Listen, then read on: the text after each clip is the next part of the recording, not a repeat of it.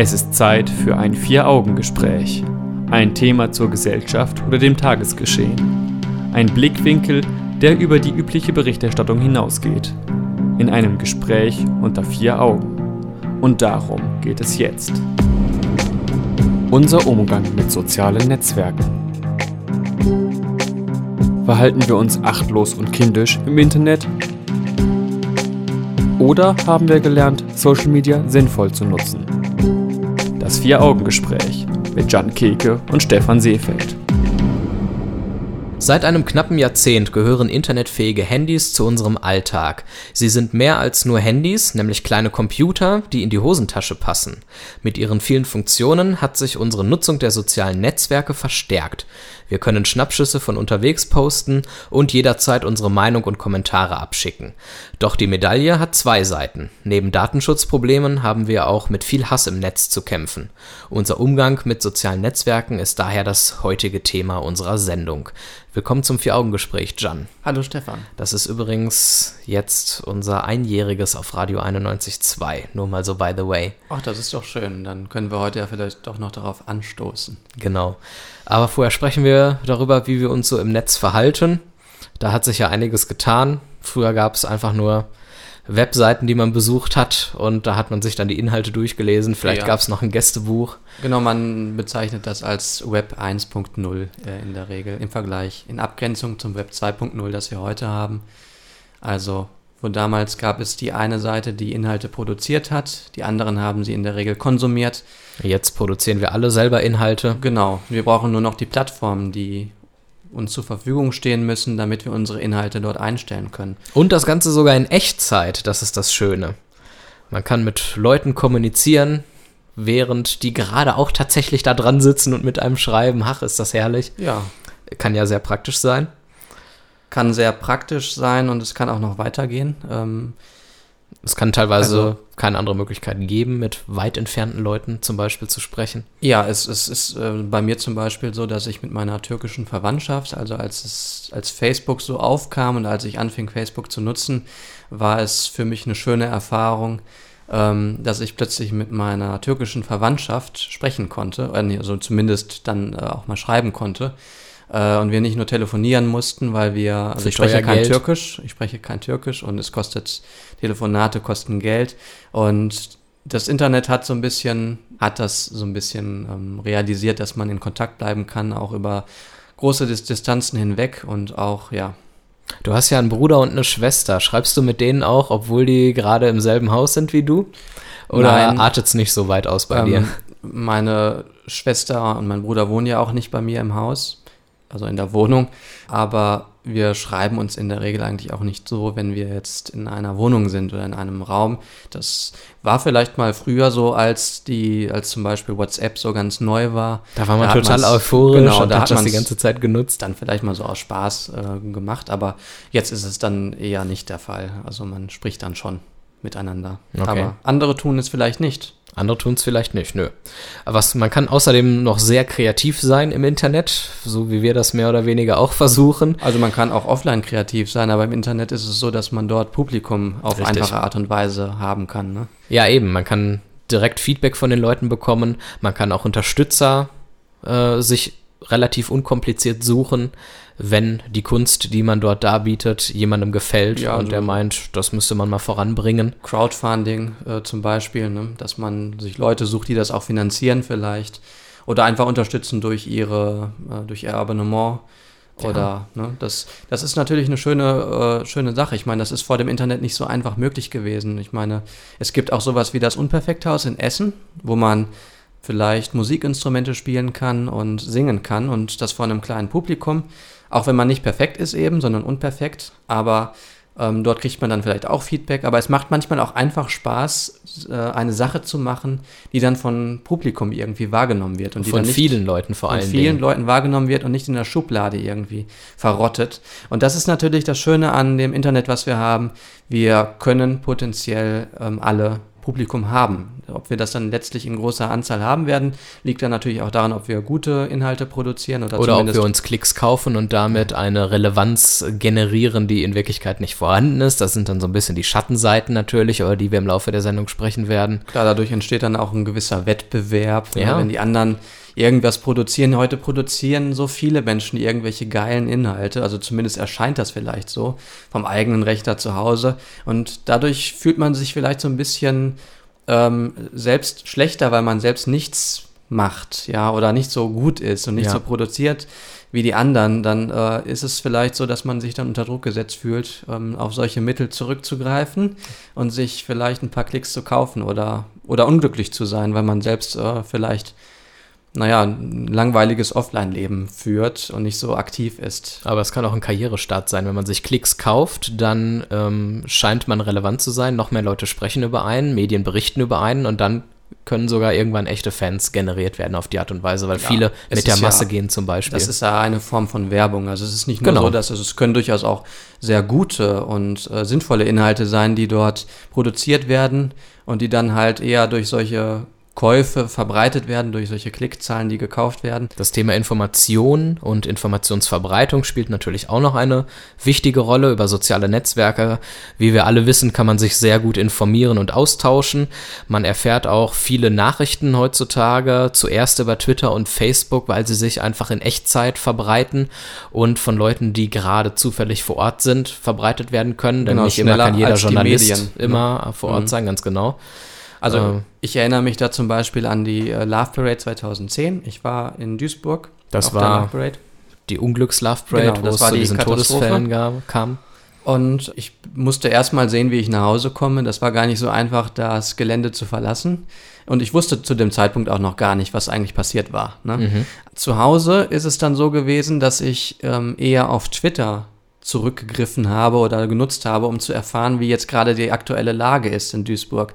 Die Medien haben natürlich auch berichtet, aber das sind immer ähm, natürlich andere Informationen, die vielleicht ein bisschen älter sind oder die nicht kleinere oder vielleicht auch unwi unwichtig erscheinende Informationen vermitteln. Mhm. Also da erfährt man wirklich alles von den Menschen selbst, die dort vor Ort sind. Das sind ganz viele kleine Journalisten sozusagen. Aber es führt natürlich auch dazu, dass man viele Informationen dort hat, die vielleicht gar nicht so relevant sind. Ja, also die vielen Vor- und Nachteile, die es so gibt, die wollen wir im Laufe der Sendung beleuchten und damit machen wir gleich weiter.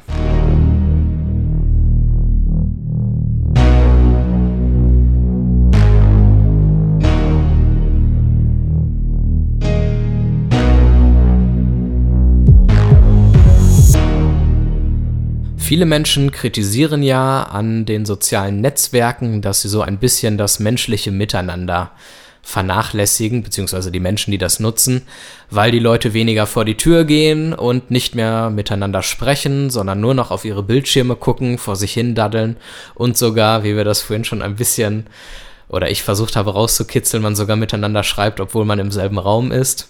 Ja, genau, das ist natürlich eine Entwicklung, die vielleicht auch eine negative Entwicklung sein kann. Stimmt sie denn überhaupt? Ähm, erstmal möchte ich mal grundsätzlich sagen, früher, bevor es Smartphones gab, war es ja so, dass wir da auch schon Internet hatten.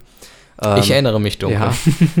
Aber da ist es dann so gewesen, als man dann die Haustüre verlassen hat, hatte man dieses Internet nicht mehr. Ja, dann war man im Real Life angekommen und das ist heute anders. Heute haben wir Smartphones. Das heißt, das Real Life ist nicht nur zu Hause, äh, das, das Internetleben ist nicht nur zu Hause, sondern es ist auch draußen.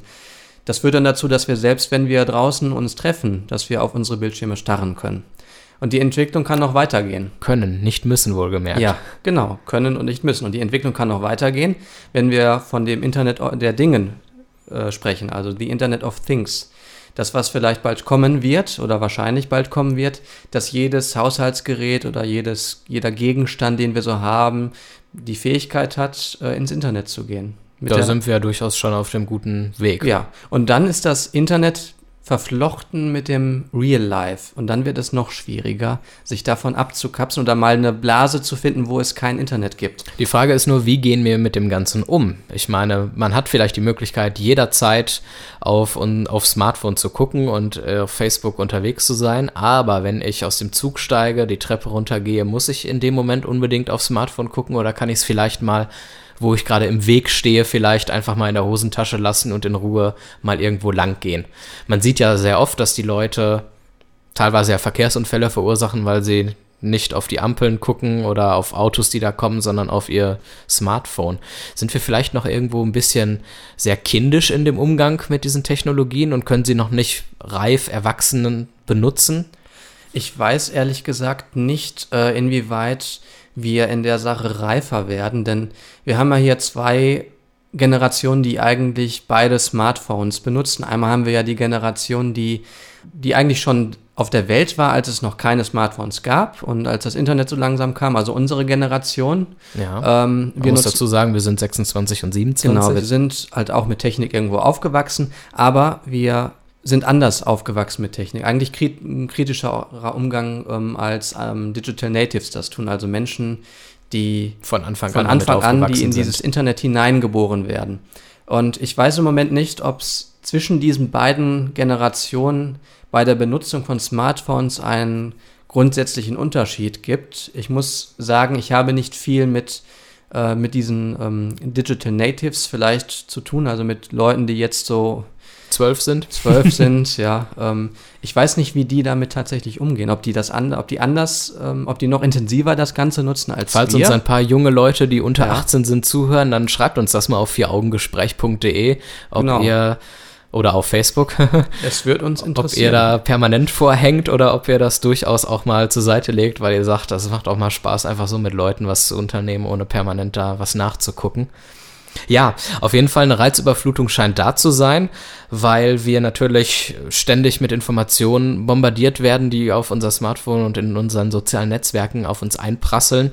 Und teilweise scheinen wir ja auch nicht mehr so ganz in der Lage zu sein, uns dann nochmal längerfristig auf eine Sache konzentrieren zu können. Das ist ja so das, was immer beobachtet wird. Die Aufmerksamkeitsspanne nimmt ab. Sie ja. reicht immer nur noch ja, eine Minute, ja, zwei es, Minuten. Es gibt viele Dinge, die uns ablenken können. Davon ist das Handy eben eine Sache. Also ich meine, vor 50 Jahren ist es so gewesen, dass mal angenommen, sie kamen von der Schule nach Hause und mussten lernen, dann gab es wahrscheinlich noch nicht so viele Dinge, mit denen sie sich ablenken konnten. Und bei uns kamen dann irgendwann Fernsehgeräte dazu, noch andere technische Geräte und jetzt auch das äh, internetfähige Handy. Und wir sind ständig mit Alternativen konfrontiert zu unserem Lernen. Wenn wir uns an ein Lehrbuch setzen und lernen wollen, dann kommt uns direkt in den Kopf, ach, ich könnte ja noch Facebook checken. Oder ich könnte man ja noch das mal konzentriert machen. dran und auf einmal macht es wup, wup und man guckt auch ja, wieder drauf. Das ist natürlich ein äh, Problem. Also ich meine. Geht dir das denn auch so? Wirst du auch so ein bisschen davon beeinflusst oder schaffst du es noch, dir richtige mehrere Zeiträume am Tag zu schaffen, in denen du nicht von sowas abgelenkt wirst? Also tatsächlich ist es so, ähm, dass ich, wenn ich jetzt irgendwie einen Text lesen möchte, dann weiß ich, dass das nicht funktionieren kann, wenn ich dann fünf Minuten später wieder bei Facebook lande. äh, deswegen habe ich auch nicht den Computer dann an oder mhm. das Smartphone dann irgendwie rechts daneben liegen. Äh, nein, also dann versuche ich wirklich äh, zu lesen. Es ist natürlich trotzdem so, dass wir davon, dass wir dann ständig vielleicht daran denken, ach, es könnte ja vielleicht was, eine, eine wichtige Mail gerade gekommen sein, auf die man wartet oder irgendwas Das ging anderes. mir am Anfang so, dass ich ständig mit den Gedanken abge schwiffen, geschwoffen, geschweift bin. und ähm, aber das ist auch so eine Trainingssache. Wenn man sich dann wirklich mal lernt, konsequent auf eine andere Sache zu konzentrieren, dann geht's. Ja, aber nochmal eine andere Frage. Geht's dir auch so, dass du das Gefühl hast, wenn du auf Facebook unterwegs bist, boah, die anderen, die machen so geile Sachen in ihrer Freizeit, denen geht's so gut, die erleben so geile Dinge und haben auch irgendwie permanent nur so Glück und Erfolg im Leben und man selber denkt sich so, boah, ich wüsste gar nicht, was ich so an geilen Sachen irgendwie posten sollte. Also ich habe tatsächlich auch mal gelesen, dass Menschen in sozialen Netzwerken dazu neigen, äh, immer nur positive Dinge zu posten, um sich eben positiv darzustellen. Ist nachvollziehbar, ne? Wir würden äh, wahrscheinlich alle nicht gerne posten, dass wir unseren Job verloren haben ja, oder sowas. Sicher. Aber ich habe auch äh, andere Erfahrungen gemacht in meinem Freundeskreis. Also, dass die Leute auch darüber schreiben, dass sie zum Beispiel sich an dem Tag nicht gut fühlen oder dass sie keine Lust haben, zur Arbeit zu gehen. Also, ich mache die Erfahrung, dass auch andere Dinge produziert werden. Aber gleichzeitig natürlich auch viele Menschen, die Paragliding machen und dann schöne Fotos da. Natürlich, ich meine. Also man, man sollte die Sachen, die dort gepostet werden, nicht zu ernst nehmen und immer daran denken, Leute sondieren das, was sie dort reinstellen. Ähm das natürlich auch. Und es kommt auch auf den Freundeskreis an, wie ehrlich dieser Freundeskreis ist.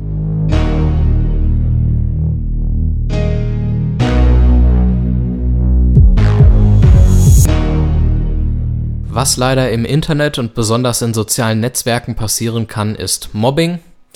Das gibt es natürlich auch in der analogen Welt, völlig klar. Aber dank des Internets haben wir völlig neue Möglichkeiten, Menschen zu mobben. Da gibt es so schöne Möglichkeiten. Ich will ja keine Gebrauchsanweisung geben, aber Fotos von jemandem nehmen und das Gesicht dann auf irgendwelche Nacktbilder von Pornostars setzen zum Beispiel und die dann schön verbreiten. Oder Gerüchte streuen, das kann man richtig schön machen, wenn man Beiträge auf öffentlich stellt. Ja, und der, der oder die Betroffene ähm, bekommt das ja dann auch eigentlich direkt mit. Ne? Also, dass dann halt diese Bilder so verbreitet werden und dass die kommentiert werden wahrscheinlich dann auch. Und er kriegt und sie auch nicht mehr so leicht aus dem Internet raus. Also wer mal versucht hat, Fotos, Kommentare oder sonstige Dinge zu entfernen, besonders dann, wenn sie von Fremden eingestellt wurden, der muss unheimliche Anstrengungen übernehmen und scheitert in der Regel sogar daran. Ja, wie soll das auch? Ich meine, ist das Bild einmal im Netz, dann haben sich etliche Leute das schon auf den Computer heruntergeladen. Richtig. Sind theoretisch dazu in der Lage, das wieder hochzuladen. Ähm, also das ist, es ist, wenn einmal etwas im Internet ist, man sagt ja immer wieder, das Internet vergisst nicht. Manchmal hat man Glück, dass man Dinge wieder rausnehmen kann, die noch nicht verbreitet worden sind. Oder sie in den unendlichen Weiten verloren ja, gehen. Genau. Aber, aber das ist natürlich, also darauf kann man sich nicht verlassen. Und vor allem beim Thema Mobbing ist es dann schon zu spät, wenn es zum ersten Mal auftritt. Dann ja. haben wir das, den und, Salat. Ja, und es tritt gar nicht mal so selten auf. Also die Techniker Krankenkasse hat im Jahr 2011 mal eine Umfrage unter Jugendlichen gemacht und dabei kam heraus, dass so circa 36 Prozent äh, in NRW davon betroffen sind von Cybermobbing. Natürlich im unterschiedlichen Ausmaß, also nicht jeder ähm, besonders schlimm, aber zumindest äh, in einer Weise, die vielleicht oder die auf jeden Fall nicht angenehm ist. Man kann das natürlich nicht immer verhindern. Wenn andere Leute jemanden mobben, steht man oftmals ein bisschen hilflos da, aber man kann zumindest schauen, dass man den Leuten nicht so in die Hände spielt, indem man zum Beispiel verhindert, dass äh, überhaupt Content erzeugt wird, der peinlich ist oder missbraucht werden kann. Seien es Nacktbilder, die ja, man macht oder man tatsächlich auch. Ja, oder peinliche Partyfotos. Solche Dinge sollten gar nicht erst äh, ins Internet gestellt werden. Da muss man natürlich dann vorsichtig sein. Aber viele Leute sind da nicht so vorsichtig und achten auch nicht so darauf, wie sie mit ihren persönlichen Daten umgehen und deswegen wollen wir da gleich nach einer kurzen Pause nochmal drüber sprechen.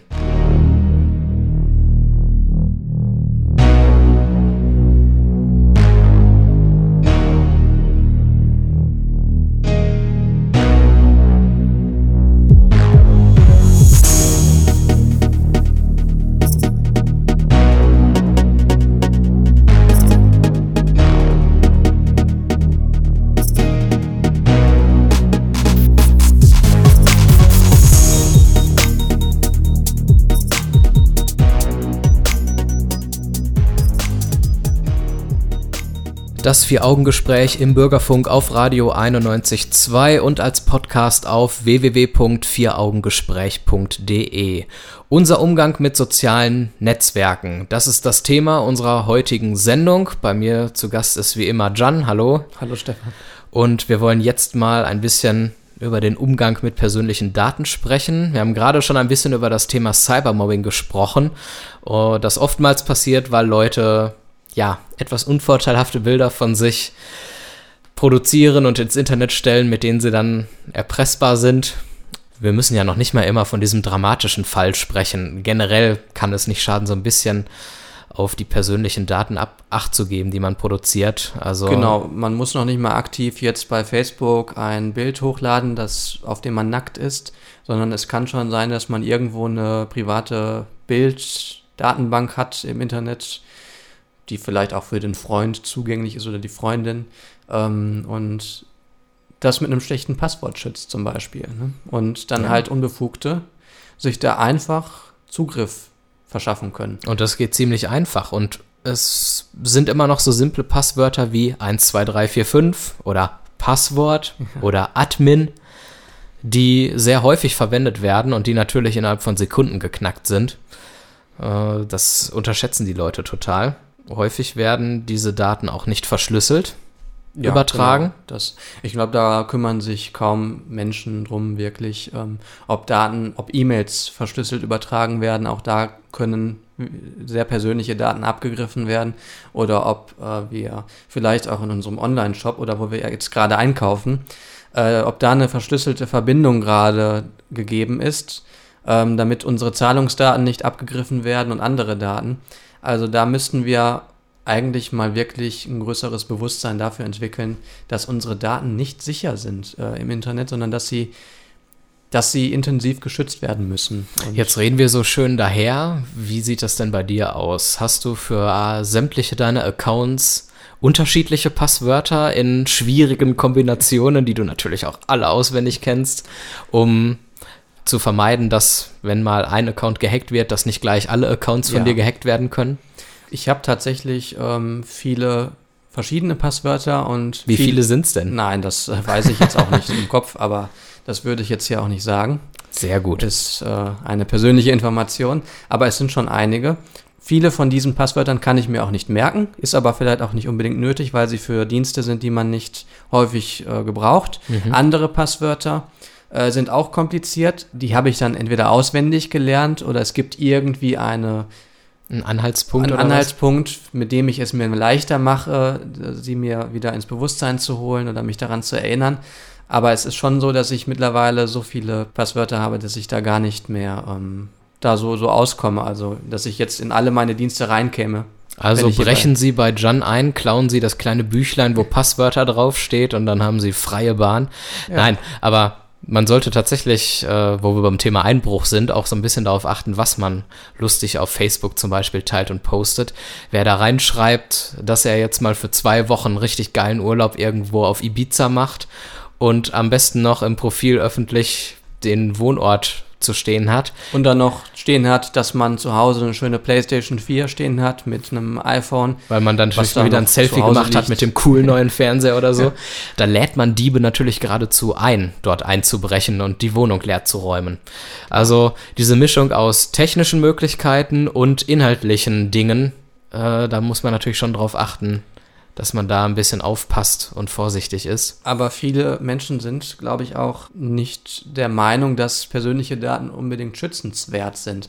Also es gibt vielleicht Daten, wo auch die meisten Menschen sagen würden, also Zahlungsdaten zum Beispiel, die müssen geschützt werden, weil sonst können ja andere einfach mit, mein, mit meinem Konto einkaufen gehen. Ja. Aber andere persönliche Daten, ja, das kann ja das simple Selfie mit der neuen PlayStation sein, wo man denkt, naja, mein Gott, nochmal, uh, ich habe eine PlayStation, wie schlimm. Und dann setzt man aus mehreren harmlosen Informationen wirklich ein Bild zusammen und weiß ja. dann wirklich, es lohnt sich da einzubrechen Stichwort, zum Beispiel. Ja, das ist jetzt natürlich mal ein sehr ein prax praxisnahes Beispiel, aber wir können auch irgendwo ins Internet schreiben, welche Vorlieben wir haben und äh, Stichwort Big Data. Also es reicht schon aus, wenn wir wenige Informationen liefern. Daraus können wir schon ähm, ganz viele andere Sachen ableiten.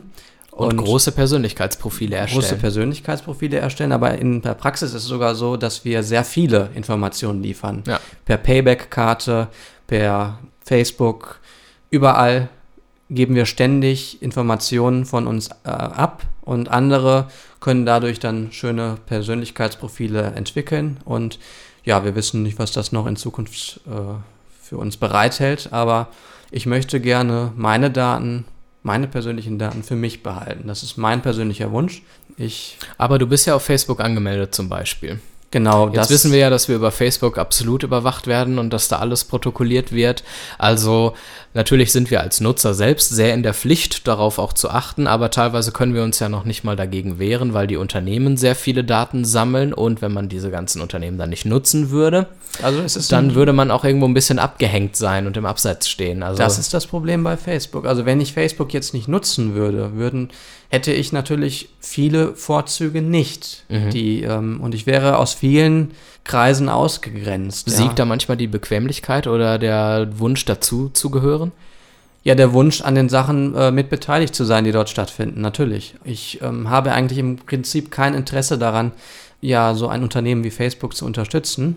Ich würde stattdessen viel lieber 5 Euro oder 10 Euro im Monat bezahlen dafür, dass ich ein soziales Netzwerk nutzen kann, das sicher ist, das meine Daten nicht weitergibt. Mhm. Ähm, deswegen nutze ich auch kein WhatsApp, weil da habe ich ja die Alternative. Nämlich ja. Threema in diesem Ja, Fall. bei Facebook habe ich leider nicht die Alternative. Also ich habe da vielleicht Google als ähm, Google Plus als Alternative noch, aber das ist ja in Sachen Datenschutz und in Sachen Monopolisten und sowas kein wirklich besserer Weg, wenn wir jetzt alle zu Google gehen, sondern das müsste dann schon was extra sein. Ne? So ein äh, Unternehmen, was vielleicht nicht Google ist, weil Google schon groß ist.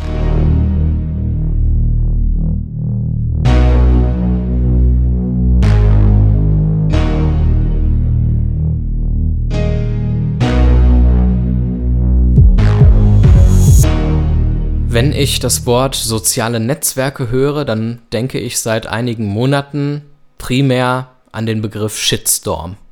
Shitstorm und die Kommentarfunktion, die für negative Kommentare ausgenutzt wird, die für Beleidigungen ausgenutzt wird, die für Beschimpfungen ausgenutzt wird. Ständig wird irgendwo gemeckert über jede Kleinigkeit. Also das hat Bis hin extrem- zur Volksverhetzung sogar, wie wir das ja beim Thema Flüchtlingskrise sehr schön mitbekommen. Ja, man überschreitet sogar auch mal die Grenzen des Legal. Gesetzes. So sieht das aus. Diese Idioten gab es natürlich schon immer, aber sie werden jetzt viel deutlicher gehört, weil sie sich viel einfacher in der Öffentlichkeit äußern können. Und das wird natürlich von den Leuten auch in Anspruch genommen. Klar, ich meine, früher waren es vielleicht irgendwelche Leute auf irgendwelchen Stammtischen, wo wir jetzt zum Beispiel nicht hingegangen sind. Heute findet der Stammtisch überall statt, immer. Und da können sehr schnell auch Kleinigkeiten hochkochen. Und da werden dann Themen zu Top-Themen gemacht, die es überhaupt nicht verdient hätten. Also zum Beispiel Til Schweiger. Also da hast du Ja, ja. also ich habe dieses schöne Beispiel mir konstruiert. Man könnte jetzt eine riesen Schlagzeile darüber machen, wie Til Schweiger sich im Internet echauffiert. Oder wir berichten einfach mal hintergründig über die TTIP-Verhandlungen, die sehr wichtig sind für unser demokratisches Zusammenleben, weil sie nämlich eventuell ja unsere Freiheit sehr einschränken. Genau, also was Til Gesetze Schweiger umgehen. jetzt macht, kann uns dann relativ egal sein. Ganz genau, Also- das ist der Punkt. Es kann uns vielleicht unterhalten, aber viel wichtiger ist es, dass wir uns tatsächlich mal über TTIP oder andere Themen unterhalten, die jetzt auch in der Flüchtlingskrise wohlgemerkt ähm, noch weiter untergehen, diese Themen Ja. wie TTIP. Wir müssen darüber sprechen. Ja, das können wir auch sehr gerne mal tun. Der Punkt ist, dass sich natürlich Medien jeden Tag aufs Neue die Frage stellen müssen, welche Themen kommen verdient an die Öffentlichkeit und welche Themen sollte man eher einfach mal sein lassen, weil sie nicht so relevant sind.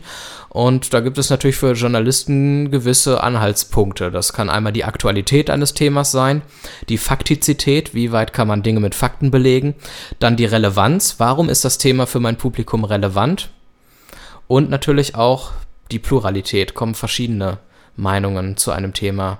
Vor oder Vor. kommen zumindest auch unterschiedliche Themen vor. Und beim Thema Also- Till Schweiger würde ich sagen, da sagt jemand, der okay zugegeben prominent ist, seine Meinung, aber Für Medien kann das aber deswegen relevant sein, weil natürlich viele Menschen darauf reagieren und Medien müssen ja irgendwie ja, Klicks generieren. es gibt Das natürlich auch positive Beispiele. Wir wollen gar nicht hier alles schlecht reden. Beispiele, in denen sehr konstruktiv diskutiert wird und Meinungen sachlich ausgetauscht werden, wo man sich wirklich Feedback auch einholen kann, mit dem man arbeiten kann. Und so ein Beispiel ist zum Beispiel das Unperfekthaus in Essen gewesen bei dieser Bürgerwehr-Diskussion, wie ich finde. Da hat der Betreiber des Unperfekthauses sehr deutlich und sehr sachlich und konstruktiv Stellung bezogen. Es ging darum, dass eine Gruppe von Essenern eine Bürgerwehr gründen wollte, um In der Essener Recht und Ordnung. City. Genau. Also da. für Recht und Ordnung zu sorgen. Da haben sich viele gegen aufgelehnt, weil sie gesagt haben, das sind rechte Leute, denen sollte kein Raum gegeben werden. Da ist dann eine sehr fruchtbare Diskussion entstanden, die jetzt auszuführen würde ein bisschen zu weit führen. Mhm. Aber das ging nicht unter die Gürtellinie, einer der seltenen Fälle, muss man ja sagen. Das war sehr, sehr schön. Am Ende können wir im Grunde sagen, wie so oft haben soziale Netzwerke Vor- und Nachteile, aber die meisten Nachteile sozialer Netzwerke sind äh, von den Usern selbst geschaffen, weil sie sich zum Beispiel schlecht benehmen, zu viele Dinge posten, Lügen verbreiten oder diese Netzwerke einfach zu häufig benutzen, anstatt das Gerät einfach mal ausgeschaltet oder an der Seite liegen zu lassen. Oder dass wir auch Dienste nutzen, die vielleicht dafür bekannt sind, dass sie nicht die Daten irgendwie weiterleiten oder missbrauchen. Wir sollten also unser politisches Handeln selbst mal in Frage stellen oder zum, wir sollten es vielleicht ein bisschen fördern.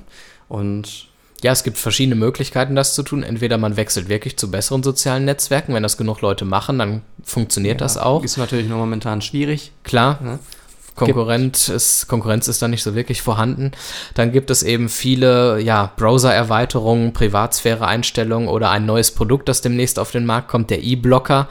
Da wird die komplette, der komplette Internetverkehr durch den E-Blocker geleitet.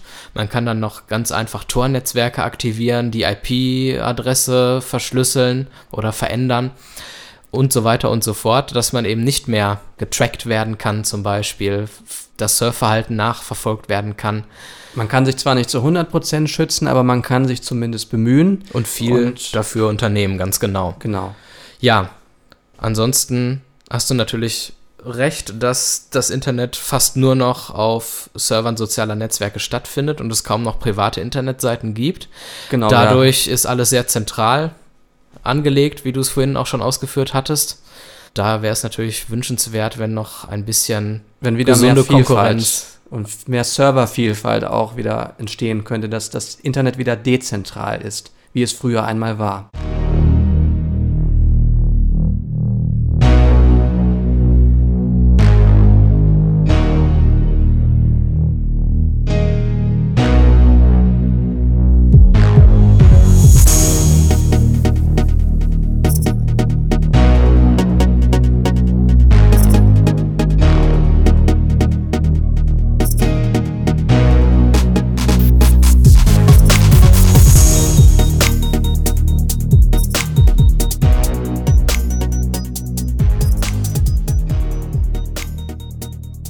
Wir haben uns vorhin darüber unterhalten, dass internetfähige mobile Geräte immer eine größere oder eine immer größer werdende Rolle in unserem Leben spielen und besonders bei den Digital Natives, also den Menschen, die in das Internet so hineingeboren werden, die es gar nicht anders kennen, das heißt, es ist natürlich auch für Schulen ein wichtiges Thema. Wie gehen wir eigentlich damit um, dass Schüler mit internetfähigen Handys äh, zu uns kommen und sich vielleicht ablenken lassen? Und in Dortmund ist es so, dass die Geschwister Scholl Gesamtschule da einen Weg gefunden hat, wie sie damit umgeht. Und Vermutlich auch noch andere Schulen, aber ja, die Geschwister Scholl Gesamtschule verkündet es auch im Internet auf ihrer Webseite. Vor 2012 war es so, dass da Handys einfach mal grundsätzlich verboten wurden ja, das war bei mir in der Schule damals, glaube ich, auch so. Das war sehr, sehr ungern gesehen, dass wir überhaupt Handys dabei hatten. Ähm Aber die Geschwister Scholl Gesamtschule geht mit der Zeit und hat erkannt, Handys sind nicht mehr aus unserer Zeit wegzudenken. Deswegen hat sie die Regeln etwas angepasst und sagt, die Handys dürfen mitgebracht werden in die Schule. Sie müssen aber ausgeschaltet sein, nicht sichtbar sein im Unterricht und auch unhörbar, also stumm, in den Taschen bleiben. Und wer dagegen verstößt, der muss das Handy leider abgeben an den Lehrer und die, und die Eltern dürfen es dann. Dann erst durch die Eltern, also die Eltern kommen dann am nächsten Werktag und holen dann die Geräte wieder ab. Und Findest du diese Maßnahme dieser Dortmunder Schule sinnvoll und gut? Äh, ich denke, dass man sich tatsächlich als Schüler auf den Unterricht konzentrieren sollte. Wir haben uns ja vorhin auch darüber unterhalten, dass es sehr schwierig ist für uns auch schon, obwohl wir älter sind, dass wir manchmal vielleicht darüber nachdenken, während wir eine Aufgabe lösen oder einen Text lesen, was könnte jetzt für eine Mail gekommen sein. Aber ich halte diese Regel vielleicht, also ich, ich, es würde mich überraschen, wenn diese Regel tatsächlich umgesetzt wird. So, ich kann mir vorstellen, dass die meisten Schüler das Handy angeschaltet im, in der Hosentasche haben. Ja. Maximal auf lautlos. Ja, das glaube ich. ich weiß es nicht, aber ich kann mir nicht vorstellen, dass alle Schüler die Handys ausgeschaltet haben. Es wäre vor allen Dingen auch mal schön, wenn in den Schulen mal ähm, Medienkompetenz unterrichtet werden würde. Dann könnte man nämlich den Schülern direkt beibringen, wie man vernünftig mit den Medien umgeht und dass man die nicht permanent zum Spaß nur vor der Nase haben sollte, sondern dass man sie einfach mal sinnvoll benutzen und einsetzen sollte. Nun gut, damit sind wir am Ende unserer Sendung angekommen. Mir bleibt noch zum Schluss zu sagen, dass wir selbst natürlich in den sozialen Netzwerken sehr massiv vertreten sind. Auf Twitter, auf Facebook sind wir vorhanden. Einfach mal vier Augengespräch eingeben. Auf Soundcloud gibt es diese Folge zu hören. Wir machen seit Februar ein YouTube-Format, zwei sogar. Und alle Infos dazu sowie Hintergrundartikel und diese Sendung zum Nachhören, das gibt's alles auf www.vieraugengespräch.de. Nächsten Monat sind wir wieder am Start mit einer neuen Folge. Danke, Jan, für das Gespräch. Danke, Stefan. Und bis nächsten Monat. Tschüss.